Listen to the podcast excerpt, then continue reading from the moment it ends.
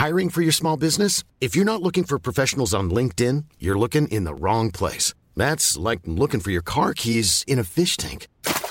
LinkedIn helps you hire professionals you can't find anywhere else, even those who aren't actively searching for a new job but might be open to the perfect role. In a given month, over 70% of LinkedIn users don't even visit other leading job sites. So start looking in the right place. With LinkedIn, you can hire professionals like a professional. Post your free job on linkedin.com slash people today.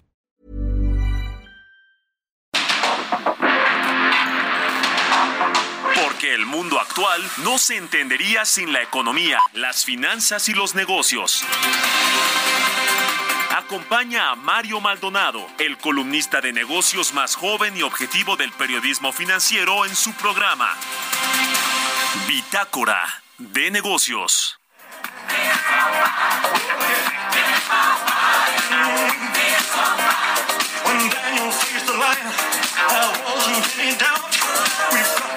Like Daniel, and the Lord will help us out. I got a feeling in my body.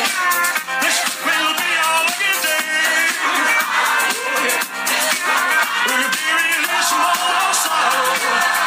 Living the long way. Don't you lift your eyes up, children, looking to the sky.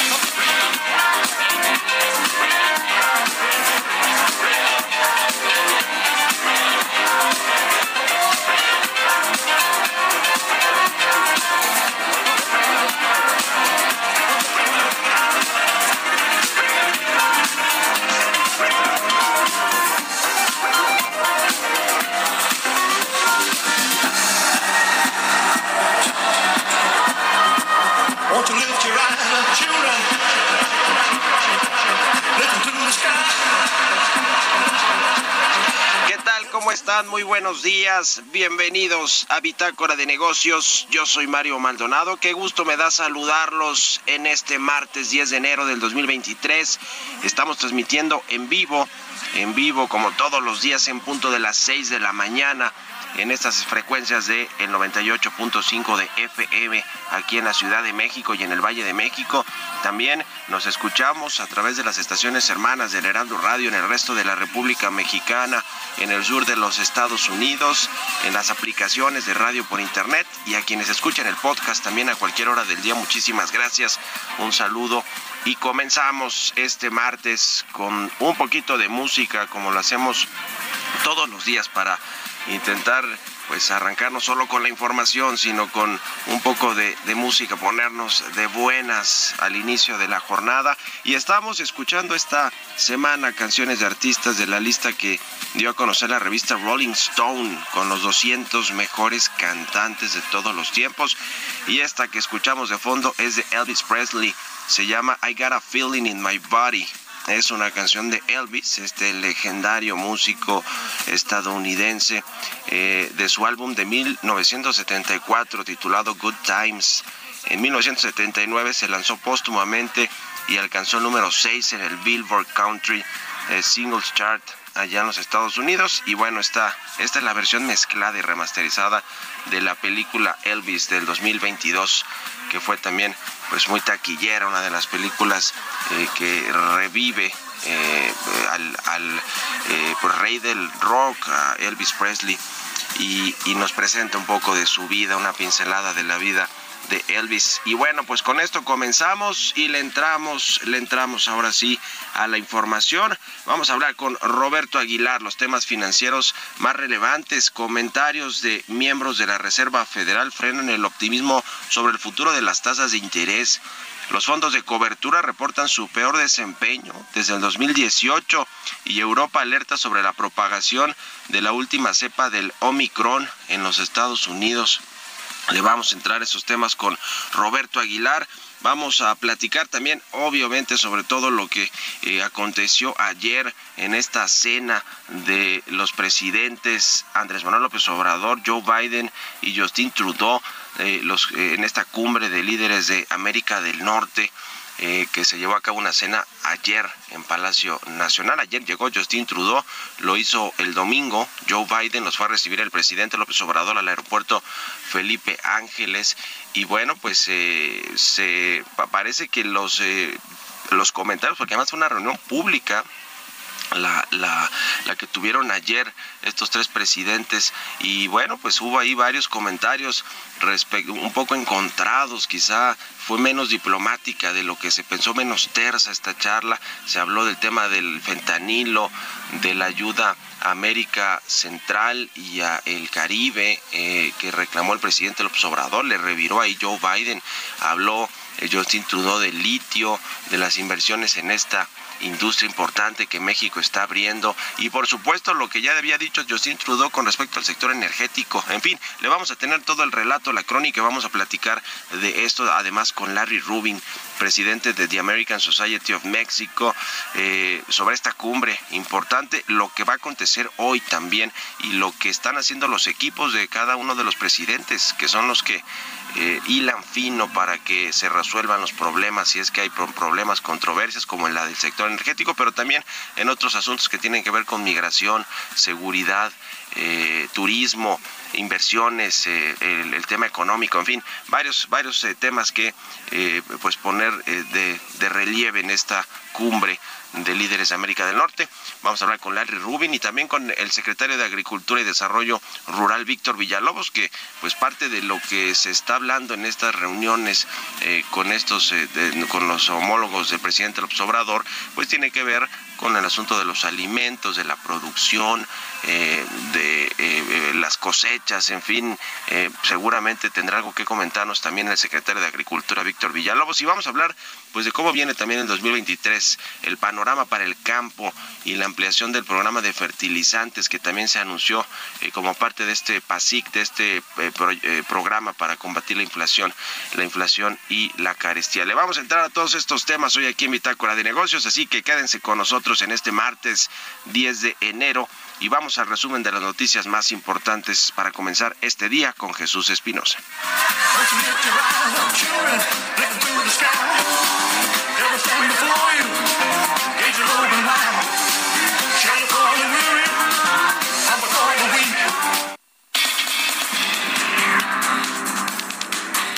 La reunión bilateral desde Palacio Nacional entre los gobiernos de México y Estados Unidos, el presidente Andrés Manuel López Obrador llamó a incrementar la colaboración y evocó las palabras de Bolívar en pos de una América unida. Resaltó también el aspecto humanista de sus gobiernos, mientras que el presidente de Estados Unidos, Joe Biden, llamó a combatir el tráfico de fentanilo.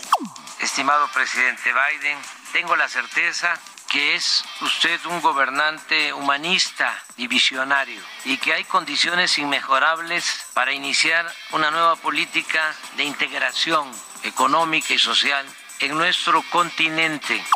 Um, so there's much we can do, much we have to talk about, and uh, and I'm looking forward to being able to do it because I'm confident. I'm confident we can get it done. I'm confident we're at one of those moments of a real change in the direction al inaugurar la reunión de embajadores y cónsules 2023, el secretario de Relaciones Exteriores Marcelo Ebrard destacó que el primer acuerdo entre México y Estados Unidos se logró en la plática en la bestia entre los presidentes Andrés Manuel López Obrador y Joe Biden. Dijo que con esa conversación que duró casi una hora se tiene un nuevo formato de reunión. El canciller también destacó que uno de los temas en los que México pondrá énfasis es en el combate al tráfico de armas. Ante embajadores y cónsules hizo un reconocimiento ya que dijo la recaudación en la Secretaría de Relaciones Exteriores aumentó 36% el año pasado, detallando que es la dependencia que tiene mejor presupuesto este 2023 en comparación con 2022. La primera dama de Estados Unidos, Jill Biden, se reunió con mujeres empresarias que recibieron apoyo por parte del gobierno de México a través de capacitaciones que les permiten conocer las ventajas que les brindan los acuerdos comerciales entre ambas naciones. Durante una reunión con al menos 30 mexicanas, la esposa de Joe Biden reconoció la labor de las empresarias y emprendedoras en la creación de nuevos negocios, así como su creatividad e innovación. De acuerdo con información de Bloomberg Petróleos Mexicanos, busca fondos para pagar casi 10 mil millones de dólares en bonos este año, una suma que ni la compañía ni el gobierno de Andrés Manuel López Obrador incluyeron en sus presupuestos anuales.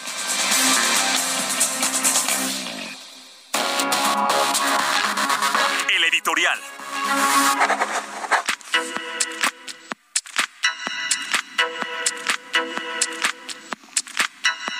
Y bueno, pues a la par de estas reuniones entre presidentes de América del Norte, ya le decía y le escuchamos parte de lo que se comentó ayer entre Andrés Manuel López Obrador, Joe Biden y Justin Trudeau, pues se reunieron eh, las cámaras empresariales de los tres países. En México, el presidente del Consejo Coordinador Empresarial estuvo encabezando estas reuniones junto con las US Chamber of Commerce eh, de Estados Unidos y el Business Council de Canadá eh, y se habló ahí pues del tema de respetar el, el tratado comercial, el TEMEC, entre los tres países. Eh, era, digamos, uno de los temas que traía en la agenda de manera muy firme, que ya lo había adelantado en, una entrevista con Reuters, el primer ministro canadiense Justin Trudeau, eh, en, lo que tiene que ver con el sector energético, que se respete eh, lo que se firmó en su momento y que, y que no se discriminen a las empresas extranjeras. Eso es, digamos, lo clave en, en, lo que tiene que ver con el TEMEC para tratar de desa, desatorar todas estas consultas del sector energético y que no lleguen a los paneles de controversias, que ya es un tema pues contencioso, ya es un asunto de alguna manera de pelea. También está el otro asunto de los autos que eh, el México ya ganó y que y que tiene que respetar Estados Unidos eh, esta pues modificación que debe hacer también a su política de producción de autos y a lo que se firmó también que respete Estados Unidos el tema de las reglas de origen, el porcentaje de eh, producción eh, de contenido de origen nacional y regional que deben tener los automóviles producidos en América del Norte. En fin, este es otro asunto importante, eh, pero lo que más llamó la atención sin duda alguna fue el tema del fentanilo en el marco de la detención de Ovidio Guzmán, el rey del fentanilo, uno de los principales, eh, por, lo, por lo que se sabe, eh, pues eh, productores y, y, y, y, distribuidores del fentanilo, de esta materia prima y de esta droga para eh, los estadounidenses, que ha cobrado la vida de por lo menos 100 mil estadounidenses, y ahí pues eh, hubo un, reclamo sin duda alguna también de Joe Biden, y por supuesto lo que ya escuchábamos, el tema de la inversión y el abandono que acusó el presidente del observador que tiene Estados Unidos, América Central, eh, y a el América Latina en general, América Latina y el Caribe, y le reviró Joe Biden diciendo que en los últimos 15 años pues han gastado decenas de miles de millones de dólares en ese hemisferio, refiriéndose a América Latina y que y que brinda más asistencia al exterior que cualquier otro país del mundo. Se dice Joe Biden no fue digamos, tan terso, tan diplomático este encuentro entre los tres presidentes, que qué bueno que se franco y de frente no hubo demasiadas condescendencias o estos protocolos diplomáticos, aunque sí se habló de temas de humanismo, de cooperación, de integración en la región norteamericana, pero hubo también pues reclamos, vamos a decirlo así entre comillas, puntuales sobre asuntos que a cada uno de los países le interesaba. Así que interesante también lo que vaya a suceder hoy con esta cumbre de América del Norte, de líderes de América del Norte. ¿Ustedes qué opinan? Escríbanme en Twitter, arroba Mario Mal en la cuenta arroba Heraldo de México. Radar Económico. Y como todos los martes, ya está con nosotros Ernesto O'Farrill. Mi querido Ernesto, ¿cómo estás? Muy buenos días. Mario, ¿qué tal? Muy buenos días a todos. ¿Cómo viene el 2023? Los factores críticos globales para este año. Bien, bueno, pues eh, definitivamente la principal incógnita es cómo va a evolucionar la economía de los Estados Unidos. Si la recesión que pues más del 70% de los economistas pronostican pues puede empezar en el segundo trimestre o se va a ir hasta el 24 como algunos otros analistas opinan. ¿Qué tan profunda va a ser? ¿Qué tan larga? Eh, pues ese, digamos, ese es el foco central de lo que pudiera ser a su vez eh, pues la, evolución de la economía global, la economía de México. Entonces, dentro de esta, pues se identifican tres grupos de factores críticos. El primero es factores que tienen que ver con la política monetaria y la inflación. Segundo es la política fiscal americana. Y el tercer factor crítico son otros factores externos de tipo geopolítico o sanitario por COVID, ¿no? Eh, a la parte monetaria, uno de los principales factores es en dónde se va a detener la tasa en Estados Unidos, la tasa de interés por parte de la Reserva Federal. Eh, ya los propios miembros de la Reserva Federal han establecido que el nivel medio que están pensando se va a dar como el, punto de detención de la tasa es 5.1% anual. Eh, es decir, todavía tendría que haber dos o tres incrementos de un cuarto de punto para llegar a ese nivel en la tasa de interés. Y la incógnita es, y ahí se va a detener, lo que podría suceder en marzo, o tendría que continuar subiendo en el segundo semestre la tasa de interés por eh, síntomas, por ejemplo, el viernes pasado conocimos las cifras del mercado laboral americano, 223 mil plazas creadas, con una tasa de desempleo que vuelve a bajar al 3,5% y un salario medio que está creciendo al 5.4% anual, pues nos está manifestando que la economía todavía no, no se ha desacelerado lo suficiente y que sigue habiendo una presión de costos del lado laboral. Eh, en segundo lugar, es como parte de la estrategia de la desarticulación de la política monetaria extrema está el salir a recoger liquidez por parte de la Reserva Federal. Esto se está haciendo simplemente mediante la no renovación de papel que ya se tiene de bonos del Tesoro, bonos de las eh, agencias hipotecarias norteamericanas. Vencen los papeles, no se renuevan y eso implica que la Reserva Federal está recogiendo dólares. Esto lo está haciendo a un ritmo de 1.2 billones o trillones de dólares al año. ¿Es suficiente esta cantidad o tiene que incrementarla o tiene que disminuirla? Lo más probable es que lo tenga que incrementar y esto implicaría a su vez también una mayor fortaleza del dólar contra todas las monedas en el futuro. Otro de los aspectos es eh, el efecto riqueza inverso. ¿Qué es eso? Bueno, normalmente cuando los mercados accionarios norteamericanos caen, esto implica o lleva a que la sociedad deja de consumir. La sociedad norteamericana se está muy invertida en bolsa, directa o indirectamente. Y pues esta caída de las bolsas lleva desde el año pasado, pero no nada más fue caída de la bolsa, sino también del mercado de bonos, del mercado de criptomonedas, y esta caída de los mercados se dio precisamente porque se empezó a desarticular la política monetaria externa, es decir, subiendo tasas y contrayendo moneda. Segundo los factores, la parte fiscal. Esta juega de manera contraria. Eh, pues en este ejercicio que termina, fiscal que termina en, septiembre, en 30 de septiembre de este año, es probable que el déficit fiscal americano ande por ahí del 5% del PIB. Un tamaño de déficit que es que implica que es una política fiscal eh, expansiva que va en contra de la política monetaria restrictiva que está llevando la Reserva Federal. Y también, pues, eh, eh, pues tiene una serie de complicaciones.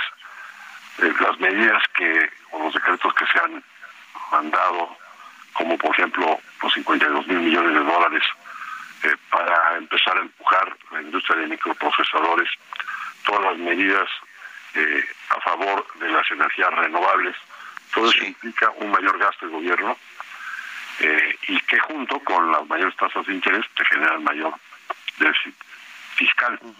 Entonces, pues habría que ver si, si se toman medidas que vayan en contra de esta política monetaria fiscal expansiva que tenemos hasta ahora. Y por último, la parte geopolítica y la sanitaria. Del lado geopolítico, la mayor amenaza está en que Putin pudiera llegar a restringir totalmente el suministro de hidrocarburos, tanto petróleo como gas, a Europa, lo cual subiría, haría subir los precios del petróleo de manera importante, con consecuencias importantes en la inflación. Y las políticas sanitarias de China que se han flexibilizado, pero bien a bien no sabemos si van a seguir con esa flexibilización o no. Bueno, pues muy bien. Ahí está también tu columna en el financiero. Muchas gracias, mi querido Ernesto. Un abrazo y muy buenos días. Igualmente un abrazo muy fuerte para ti, para todos Hasta luego. 6 con 21, vamos a otra cosa. Economía y mercados thank you Roberto Aguilar ya está en la cabina del Heraldo Radio. Mi querido Robert, buenos días. ¿Cómo estás, Mario? Me da mucho gusto saludarte a ti y a todos nuestros amigos. Fíjate que no se nos olvide que la pandemia no ha terminado y es que justamente la Organización Mundial de la Salud respalda el uso de mascarillas, de cubrebocas en vuelos largos ante la rápida eh, propagación de esta variante de Omicron, Omicron, que viene de Estados Unidos. Así es que eh, pareciera que ya otra vez están asomando algunas restricciones mientras vemos que China está flexibilizando pues estas medidas de cero tolerancia, pues pareciera que también en el mundo corre el riesgo de regresar a esta situación. También te comento rápidamente, Mario, que justamente hubo algunas declaraciones de miembros de la Reserva Federal de Estados Unidos que desinflaron las expectativas y bueno, hoy por la tarde noche habrá una eh, pues una intervención justamente de Jerome Powell, la cabeza del Banco Central estadounidense y que bueno, pues justamente las acciones bajaban ya que los inversionistas pues tomaban las ganancias de las últimas dos semanas después de que los comentarios de dos funcionarios de la Reserva Federal pues inyectaron una nota de cautela sobre las perspectivas de las tasas de interés en Estados Unidos, lo que afectó la renta variable, las materias primas y otros activos de riesgo. Y bueno, pues te decía que justamente eh, también se espera el jueves el dato de la inflación en Estados Unidos, que sí podría bajar, pero también había que analizar la consistencia justamente si de esta situación, de este comportamiento de la inflación. También te comento que justamente los fondos de cobertura, ahora que hablaba Ernesto Farril o los hedge funds, registraron el año pasado su peor rendimiento desde 2018, arrastrados principalmente por la renta variable, ya que los gestores de carteras tuvieron dificultades a la hora de posicionarse en un contexto de mercado agitado. Todo, todo cayó. Eh, bueno, pues todos los activos ya lo comentaba también, te decía Ernesto, y bueno, las criptomonedas también con un sesgo bastante eh, eh, negativo que afectaron justamente a estos llamados fondos de cobertura. Y también te comento que el huracán Jan de Estados Unidos y las inundaciones en Australia contribuyeron el año pasado a producir uno de los años más costosos jamás registrados por desastres naturales. Fíjate que son más o menos estimados 120 mil millones de dólares y un monto similar al 2021, aunque por debajo de los daños récord de 2017. Esto lo mencionó hoy justamente esta aseguradora, la más grande del mundo, Munich Re, sobre su reporte ya tradicional de eh, justamente del mercado asegurador mundial. Te decía el tipo de cambio, Mario Cotizano, 9.19.12, tocó el 19.4, ya tenemos una ganancia anual cercana al 2%. Y la frase del día de hoy, si no es capaz de tomar una pequeña pérdida, antes o después se enfrentará a la madre de todas las pérdidas. Esa es una frase también muy consagrada en los mercados bursátiles. Gracias, Roberto Aguilar. Buenos días. Nos vemos a ratito en la televisión y nos vamos a la pausa. Ya volvemos. En un momento continuamos con la información más relevante del mundo financiero en Bitácora de Negocios con Mario Maldonado. Regresamos.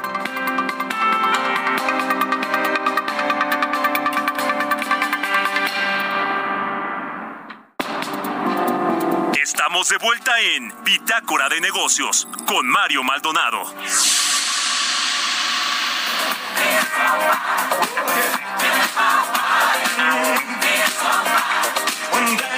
The lion, there wasn't any doubt. We've got to be like Daniel, and the Lord will help us out. I got a feeling in my body. This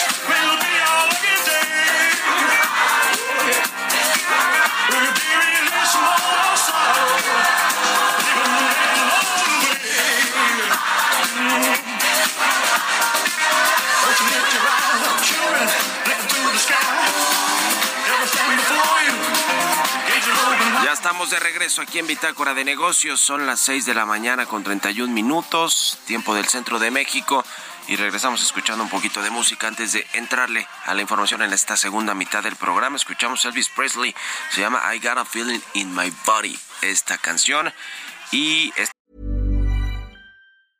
Hiring for your small business? If you're not looking for professionals on LinkedIn, you're looking in the wrong place. That's like looking for your car keys in a fish tank. LinkedIn helps you hire professionals you can't find anywhere else, even those who aren't actively searching for a new job but might be open to the perfect role. In a given month, over 70% of LinkedIn users don't even visit other leading job sites. So start looking in the right place. With LinkedIn, you can hire professionals like a professional. Post your free job on linkedin.com slash people today.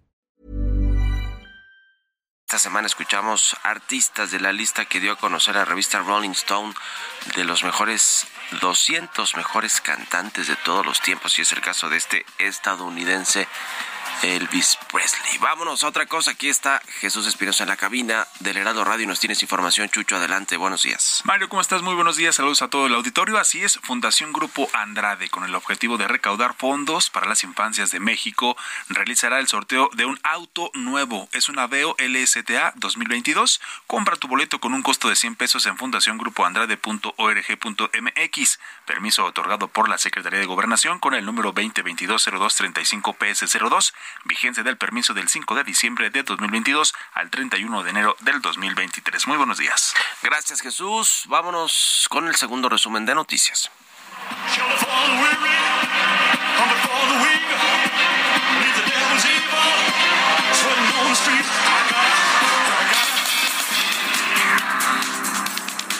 El Servicio de Administración Tributaria informó que al cierre de 2022 atendió de manera presencial a 20.884.252 personas, con lo cual demuestra que ha superado el rezago de citas que tenía a consecuencia de la pandemia. El Consejo Nacional de la Tortilla informó que para febrero el precio del alimento puede alcanzar en promedio un máximo de 30 pesos el kilo a nivel nacional. El secretario de Turismo Miguel Torruco dio a conocer que a 12 semanas del Tianguis Turístico México 2023, que se celebrará por primera vez en la Ciudad de México, se han registrado 737 compradores de 450 empresas provenientes de 44 naciones, cifra récord previo al evento. La gobernadora de Quintana Roo, Mara Lezama Espinosa, se reunió con la secretaria de Educación del Gobierno de México, Leticia Ramírez Amaya, para realizar las gestiones que permitan elevar la cobertura educativa y lograr equilibrar la calidad de la educación de las niñas y niños en la entidad. De igual manera, revisaron la posible basificación de más de 1.600 trabajadores que prestan sus servicios al sector educativo por honorarios en Quintana Roo, con lo que se tendrá ahorro por más de 14 millones de pesos que podrán utilizarse en la rehabilitación, equipamiento y mejorar las condiciones de infraestructura en todos los niveles del sector educativo. ¿Ya sabes qué harás con tu aguinaldo? Gastarlo todo no es una buena opción. Mejor ponlo a trabajar para que te genere buenos rendimientos. En Finsus, te ayudamos a multiplicarlo con una tasa de hasta 13.13% anual. Descarga la app y comienza a invertir desde 100 pesos de forma fácil y segura. CAT nominal de 13.13%, CAT real de 7.49% antes de impuestos, tasa de rendimiento fija anual. Consulta términos y condiciones en www.finsus.mx. Entrevista.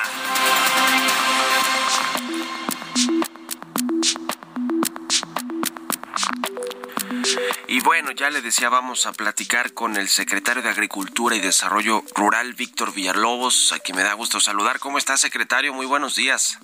Buenos días, Mario.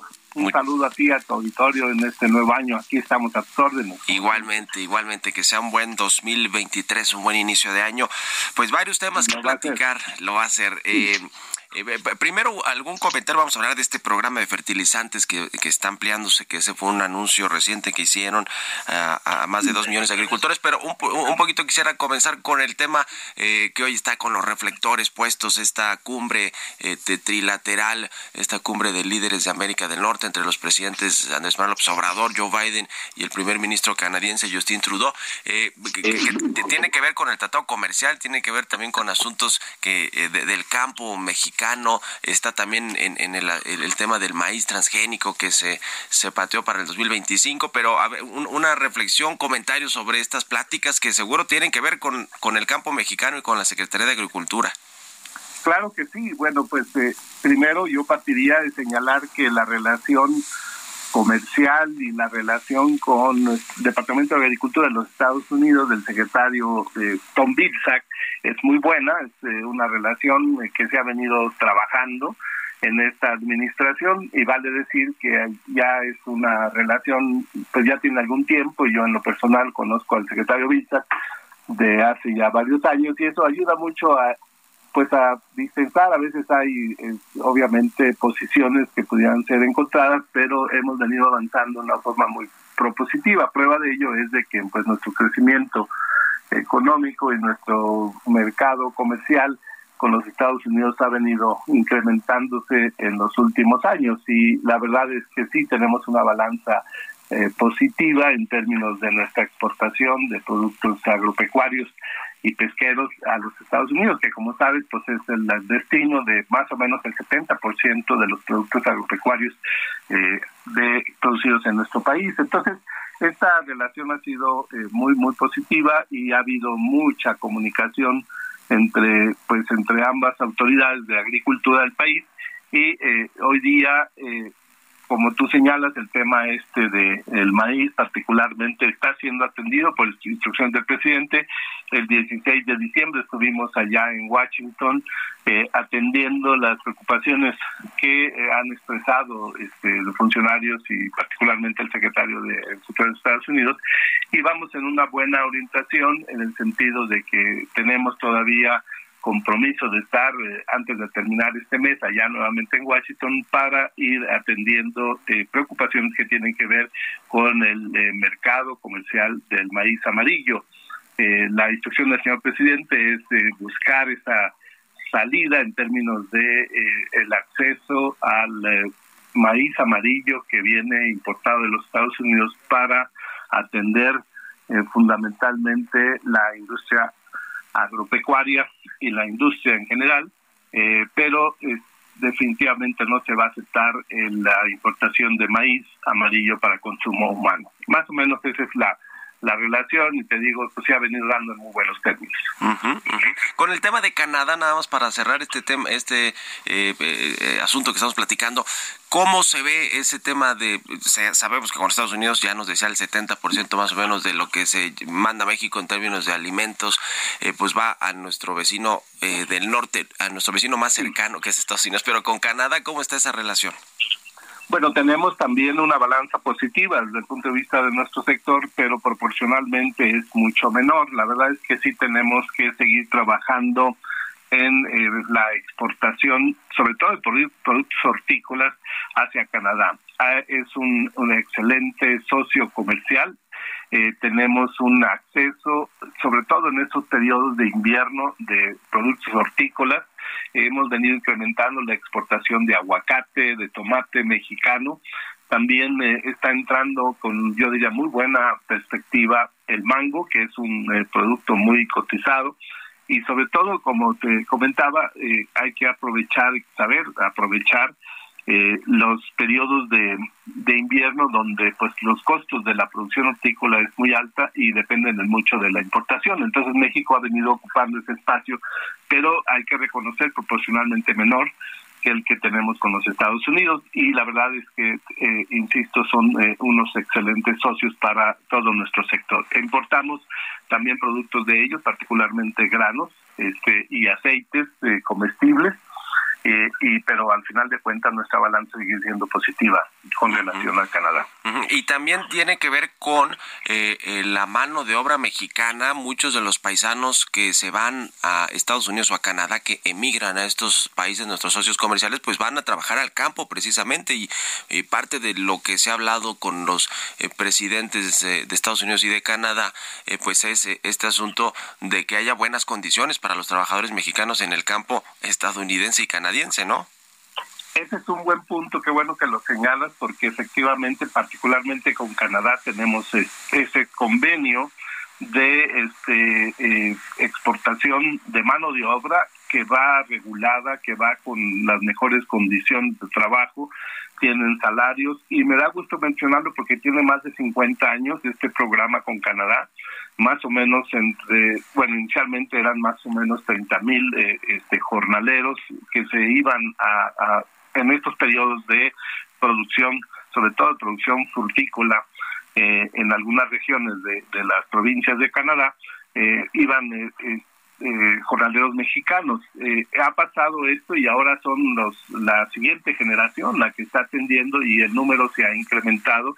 Un modelo que eh, la verdad es que es beneficioso para ambos países y que Estados Unidos ha venido eh, revisando y sobre todo implementando en una proporción mayor. Con la Canadá posiblemente andemos en aproximadamente unos 50, 60 mil jornaleros que van cada año y que regresan eh, porque su interés es ir a trabajar y regresar y con Estados Unidos eh, esto ha venido también eh, manejándose que anda rebasando el orden de los 200 mil jornaleros. Entonces este es un muy buen programa que es beneficioso para tanto para estos dos países socios comerciales como para México y esta para mí sería una de las formas de seguir trabajando eh, para eh, complementar y sobre todo para integrar nuestro mercado comercial, agropecuario y pesquero en, entre los tres países, como es el objetivo y como es la, la intención que tiene el presidente López Obrador. Ahora, sí, regresando estrictamente a lo que tiene que ver con México, ¿cómo pinta el 2023, secretario Víctor Villalobos, en, en, temas justo de agricultura, del campo, la pesca? Eh, ¿qué, qué, ¿Qué vamos a observar a lo largo del año? Bueno, pues eh, eh, hemos venido incrementando nuestro nuestra producción de alimentos y me da muy, mucho gusto anticipar que este año vamos a rebasar los 300 millones de toneladas de alimentos, que es una cifra sin precedentes, lo que nos da eh, uno de los grandes objetivos que tiene este, la agricultura nacional es garantizar la autosuficiencia alimentaria, disminuir la dependencia de la importación, particularmente de granos, y eh, garantizar también y atender eh, nuestro mercado de exportación que cada vez es más eh, reconocido, tiene un gran prestigio. Esto se ha venido dando por los últimos, yo diría, 30 años y, y la verdad es que eh, nos ha ido muy bien. Entonces, rebasar los 300 millones de toneladas de alimentos, pues nos garantiza la alimentación con calidad para toda nuestra sociedad y la atención a más de 190 países a los cuales exportamos productos agropecuarios y pesqueros eh, pues en el mundo y como te digo eso sigue creciendo lo va a seguir eh, ocurriendo en este año y la verdad es que sí anticipamos un año muy próspero para la agricultura tenemos agua eh, anticipamos eh, buen clima nuestras presas pues tienen este vital líquido fundamental para la agricultura para la vida en general y somos optimistas de que sí vamos a tener un, un excelente año. También los programas orientados a que está ejecutando la Secretaría orientados a este, nuestro sector, pues están operando en una forma eficiente. Dentro de ellos, pues el que estamos también recientemente anunciando, que es el de los fertilizantes. ¿Cómo va ese, ese asunto de los fertilizantes, que fue parte también de este eh, programa para combatir la inflación y la carestía, eh, eh, disminuir el precio de los fertilizantes? Y bueno, ahora se está ampliando eh, para también contrarrestar la inflación y darles pues beneficios a los agricultores. Efectivamente, bueno, este programa nace con el inicio de, esta administración. En, en, abril de 2019 se anuncia en Guerrero como un programa piloto. Nuestra idea era atender aproximadamente 270 mil productores y eh, una superficie de, de, de 470 mil hectáreas. O sea, atender a productores de menos de dos hectáreas con un presupuesto que fue inicialmente destinado de 1.166 millones de pesos. Me da gusto decirte que este programa ha venido creciendo en función de sus resultados. En términos, digamos, del propio presupuesto, pues eh, como te decía, en el 2019 cuando nace ejercimos ese ese presupuesto, eh, pero eh, lo que se anticipa para este año es de que vamos a tener eh, una cobertura nacional, o sea, el programa que inicia en Guerrero, que después crece eh, a nueve estados el año pasado, eh, la instrucción del presidente es ampliar este programa a nivel nacional. Nuestra meta es eh, atender a dos millones de agricultores, de pequeños agricultores, eh, de los cuales pues tienen una orientación hacia este, propiamente una agricultura de autosuficiencia, de, de, una agricultura familiar en tres millones de hectáreas, o sea lo que lo que lo que se anticipa este año es un programa de cobertura nacional. Vamos a mover un millón de toneladas de fertilizante. Esto, para darte una idea, implica más o menos eh, el movimiento de algo así como 27 mil trailers de 35 toneladas que van a estar eh, distribuyendo el fertilizante en todo el territorio nacional para pequeños agricultores de maíz, de frijol y de arroz, que como sabes, pues son este, cereales de los cuales dependemos de la importación. El objetivo entonces es disminuir esta dependencia de la importación, garantizar la autosuficiencia y también incrementar la productividad. Tenemos eh, con estas con estos datos se podría decir que anticipamos que vamos a incrementar la producción en particular del maíz en el orden de 3 millones de toneladas eh, al este, poder eh, con el fertilizante incrementar la producción en una tonelada por hectárea para 3 millones de hectáreas que va a ser eh, digamos la superficie que vamos a cubrir. Entonces eh, pues somos optimistas porque efectivamente este programa eh, si el fertilizante se entrega a tiempo si se entrega en forma directa como lo hemos venido haciendo sin intermediarios va a tener una repercusión inmediata en la productividad.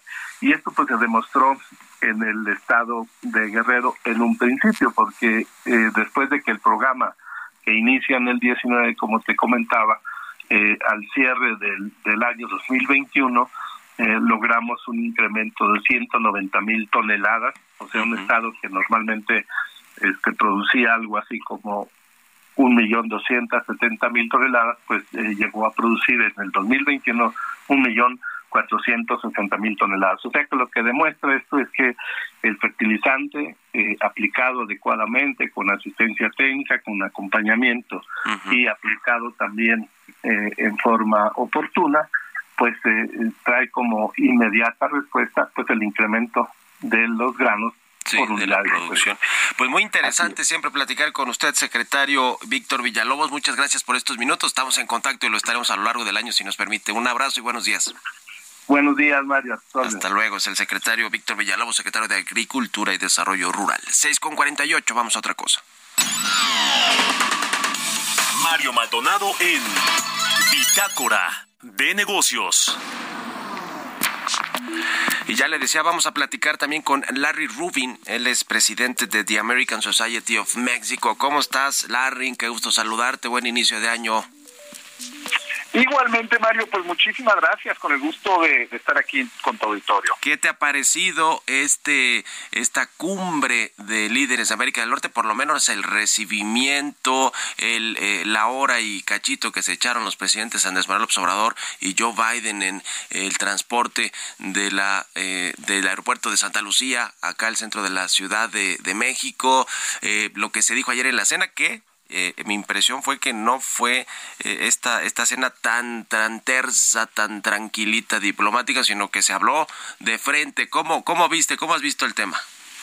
Pues sí, definitivamente temas álgidos, ¿no? En, en, la relación bilateral, eh, temas que, que hay que resolver. El presidente Biden está muy presionado por el tema migratorio también, de lo que está sucediendo en la frontera norte de México. Eh, pasó cuatro horas eh, esta misma semana en El Paso, ¿no? Discutiendo y, analizando el tema. Entonces, eh, pues sin duda la ayuda y el apoyo de México es fundamental para resolver temas migratorios, el tema del narcotráfico también es otro tema importante, ¿no? Y, bueno, esto se, se discutió y el día de hoy en la cumbre de, de líderes, en donde se sentará Trudeau, Biden y López Obrador, pues para discutir temas ya, ahora sí, finalmente comerciales entre, entre las tres naciones.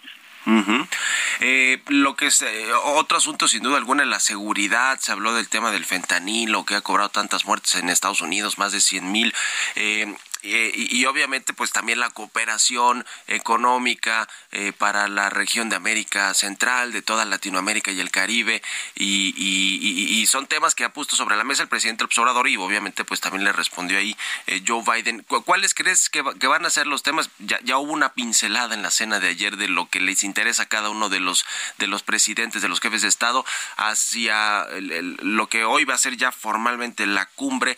¿Crees que serán esos mismos temas o surgirán otros? ¿Se tocarán, por ejemplo, ya los asuntos energéticos de las consultas, el TEMEC? Eh, ¿Cuál crees que vaya a ser la agenda que, que, domine hoy la conversación? Claro que sí, pues mira, el TEMEC eh, yo creo que, que se empezará a tocar eh, ya en la junta de, la, de, de las 13.30 que se llevará a cabo, pero en la mañana eh, está programado el que platiquen sobre los temas eh, climáticos, que también pues hemos visto al enviado especial John Kerry ya varias veces en México. El tema de Ucrania, interesantemente, también va a ser parte de la, de la agenda y el apoyo que las tres naciones eh, pues deberían, pudieran dar hacia, hacia ese país invadido. sin duda, nosotros en la comunidad americana nos interesa mucho que los temas comerciales, particularmente la las controversias, pues eh, se toquen a profundidad. Esperamos que así sea. El, primer ministro Trudeau así lo señalizó en, su última entrevista en Canadá. Entonces, eh, pues eh, tenemos cierto optimismo que serán juntas, aunque cortas, importantes. Eh, ahora, eh, eh, un poco lo que se preguntan muchos siempre con estas cumbres y estas reuniones entre líderes de, de, los países o jefes de Estado es si finalmente sí se llegan a acuerdos que en la práctica van a resolver problemas, a desatorar, digamos, desaveniencias como el asunto de los paneles, de las consultas del sector energético y algunos otros, hay muchos, muchos, no solo de corte económico, comercial, sino en migración, seguridad y otros asuntos, sí van a salir con un comunicado donde eh, pongan un, puntos claros sobre eh, lo que tendrían que hacer cada uno de los países para eh, mejorar las condiciones en todos los temas, migración, seguridad, económicos, comerciales? Pues mira, Mario, esperemos que así sea por el bien de toda la toda la región. También lo que es positivo es que se sienten los miembros del gabinete de cada uno de los de las tres naciones, ¿no? Eh, particularmente en el sector eh, económico y, eso creemos que, va a ser muy positivo. Eh, no sé si salgan, a lo mejor los anuncios sí sean espectaculares, ¿no? Pero lo, lo importante es que se le dé, como muy bien apuntas, ese seguimiento necesario para que se resuelvan los temas y, y, que verdaderamente se enfoquen los tres mandatarios en que esta región puede ser la región eh, pues que impulse el crecimiento global. A fin de cuentas, Estados Unidos sigue siendo eh, un cuarto de la economía total y pues México y Canadá pueden tomar, eh, pueden aprovechar esa, esa gran oportunidad de, tener el mercado más importante del mundo. Formar este bloque norteamericano competitivo, una región atractiva para la inversión de otros continentes, como el caso de Asia y de Europa y de sobre todo de Asia, que está relocalizando muchas inversiones, y México, Estados Unidos y Canadá pueden ser ese, ese, esa región, ese bloque económico, pues que reciba las inversiones y que las multiplique, que las haga crecer en fin, pues ya veremos cómo se desarrolla eh, todo el día de hoy y, estaremos platicando más adelante, si nos permites, estimado Larry Robin. Gracias por estos minutos y muy buenos días. Al contrario, Mario, muy buenos días y gracias a ti. Un abrazo.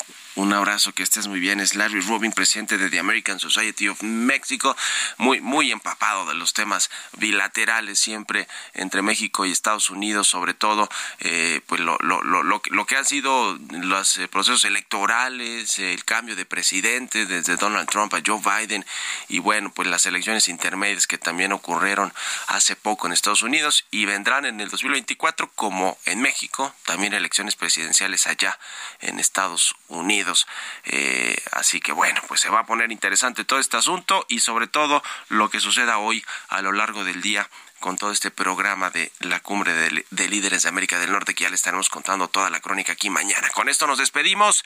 Gracias por habernos acompañado este martes aquí en Bitácora de Negocios. Se quedan en estas frecuencias de El Heraldo Radio con Sergio Sarmiento y Lupita Juárez. Nosotros nos vamos a la televisión, al canal 8 de la televisión abierta, las noticias de la mañana y nos escuchamos aquí mañana tempranito a las 6. Muy buenos días.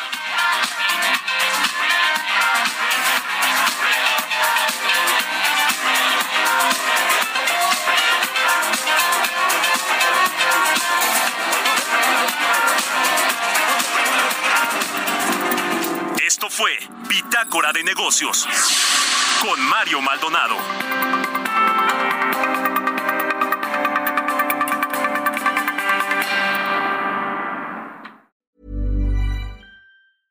Mom deserves the best, and there's no better place to shop for Mother's Day than Whole Foods Market. They're your destination for unbeatable savings, from premium gifts to show-stopping flowers and irresistible desserts. Start by saving 33% with Prime on all body care and candles. Then get a 15-stem bunch of tulips for just $9.99 each with Prime. Round out Mom's menu with festive rosé, irresistible berry chantilly cake, and more special treats. Come celebrate Mother's Day at Whole Foods Market.